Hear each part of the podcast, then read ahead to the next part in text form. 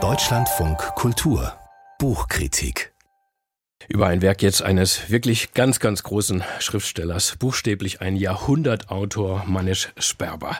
Geboren 1905, verstorben 1984. Er wurde berühmt vor allem durch seine essayistisch-politische und autobiografische Prosa.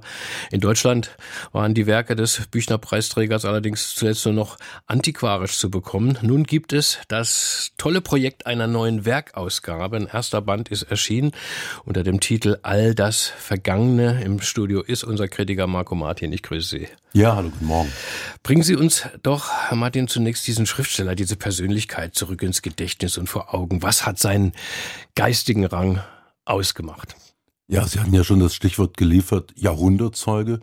1905 in Ostgalizien geboren, 1984 in Paris gestorben, hat er die ganzen Irrungen und Wirrungen des äh, 20. Jahrhunderts mitgemacht, aber auch äh, reflektiert.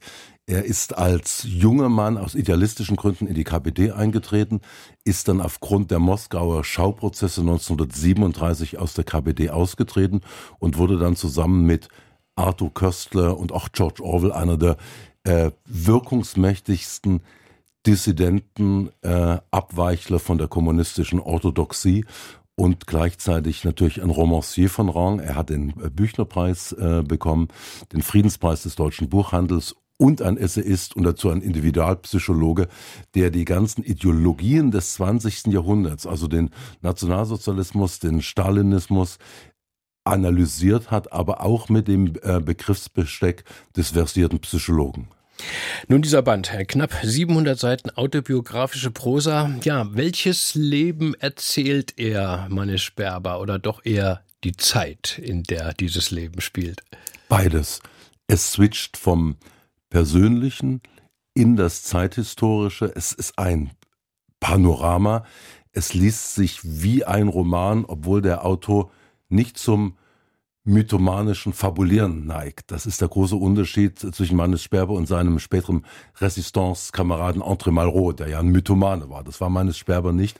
Es sind präzise, klare Sätze, die beginnen mit der Kindheit in diesem äh, jü äh, äh, jüdischen Städtel, wo der junge Mannes Sperber Kieselsteine gegen den Himmel wirft, als Protest gegen den abwesenden Gott und als Protest gegen die irdische Ungerechtigkeit. Dann geht es nach äh, Wien, wo die Familie vor den zaristischen Ausschreitungen geflüchtet ist. Es geht zu Alfred Adler, wo der junge äh, Mannes Sperber einen ersten Lehrer äh, wahrnimmt, mit dem er dann allerdings bricht, weil er Der große sagt, Psychoanalytiker. Hm. Großer Psychoanalytiker und er bricht dann mit Adler, weil er sagt, Psychoanalyse ohne Gesellschaftskritik bleibt in einem luftleeren Raum. Dann die Jahre in Paris, äh, zuvor die Verhaftung in Berlin-Wilmersdorf 1933 durch die Nazis.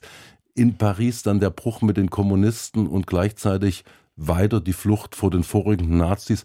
Ein Abenteuerroman, eine Education Politik und gleichzeitig allerdings geschrieben ohne jenes Ich war dabei. Danach wollte ich Sie jetzt gerade fragen, Marco Martin. Also wie erzählt er denn diese ja doch wirklich atemberaubende Vita, diesen Abenteuerroman, in der ja alle Konflikte des Jahrhunderts praktisch äh, auftauchen? Welch, welchen Stil welch, findet er dafür? Es ist ein Berichtsstil, der nie karg ist. Es ist ein erzählen, was eine Atmosphäre sofort sinnfällig macht, ohne dass es in epische Präsigkeit äh, übergeht.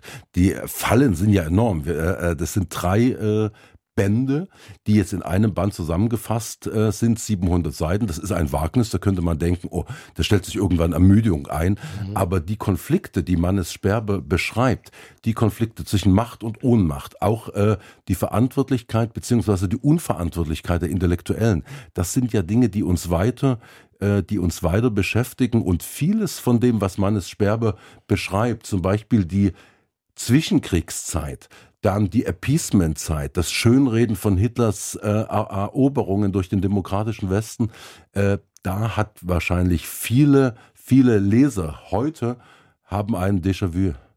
Affekt. Dann, da übrigens sich meine nächste Frage, Marco Martin, weil ich wollte fragen, na, es ist schon eine Welt von gestern. Äh, inwieweit kann man sie verknüpfen äh, mit unserer? Absolut. Es bleibt nicht eingekapselt. Äh, die Welt von gestern, das berühmte, äh, der berühmte Buchtitel von Stefan Zweig, wo man sagt, gut, das ist die schöne Feuilleton-Welt Arthur Schnitzler, Stefan Zweigs, das ist untergegangen. Aber das, was Mannes Sperber beschreibt als politischer Intellektueller, die ähm, Verheerungen, die eine Ideologie verursacht. Wenn man dann eben glaubt, man hat einen Generalschlüssel gefunden für alles und jedes, kennen wir ja heute auch. Es gibt ja auch an den Universitäten nicht zu knapp neue Ideologien, wo jüngere Leute dann glauben, mit einem Begriffspaar dann die ganze Welt erklären zu können. Und Mannes Sperbers Skepsis, die aber trotzdem engagiert geblieben ist. Er war äh, kriegsfreiwillig in der französischen Armee, hat gegen die Nazis gekämpft, war dann in den 50er Jahren zusammen mit Raymond Aron äh, ganz stark für den Antitotalitarismus, für einen liberalen äh, Antitotalitarismus gegen die Diktatur. All das begleitet uns heute noch. Dieser Band ist nun der erste in einer geplanten dreibändigen kommentierten Ausgabe. Wie ist sie gestaltet? Eher akademisch oder als Publikumsausgabe? Ich hoffe auf Letzteres. Ihre Hoffnung trügt nicht. Gut. Es ist keine kommentierte Auf, äh, Ausgabe, die jetzt mit einem Begriffsapparat äh, die Leute plätten würde. Es sind Kommentare, es sind hinten äh, konzise, prä, äh, präzise, prägnante Kurzkommentare, wo, kann, wo man nachblättern kann. Aber äh, die Lesefreude, und um Lesefreude handelt es sich auch bei diesem ernsten Thema, wird nicht gemindert durch etwas Überbordendes. Es ist eine Publikumsausgabe. Danke. Marco Martin, über all das Vergangene, so heißt der erste Band der neuen Werkausgabe von Mannes Sperber, erschienen im Wiener Verlag Sonderzahl 691 Seiten, der massive Umfang zum Preis von 44 Euro. Alle diese Angaben, auch die Besprechung von Marco Martin, die lesen, hören Sie in Ruhe nach unter deutschlandfunkkultur.de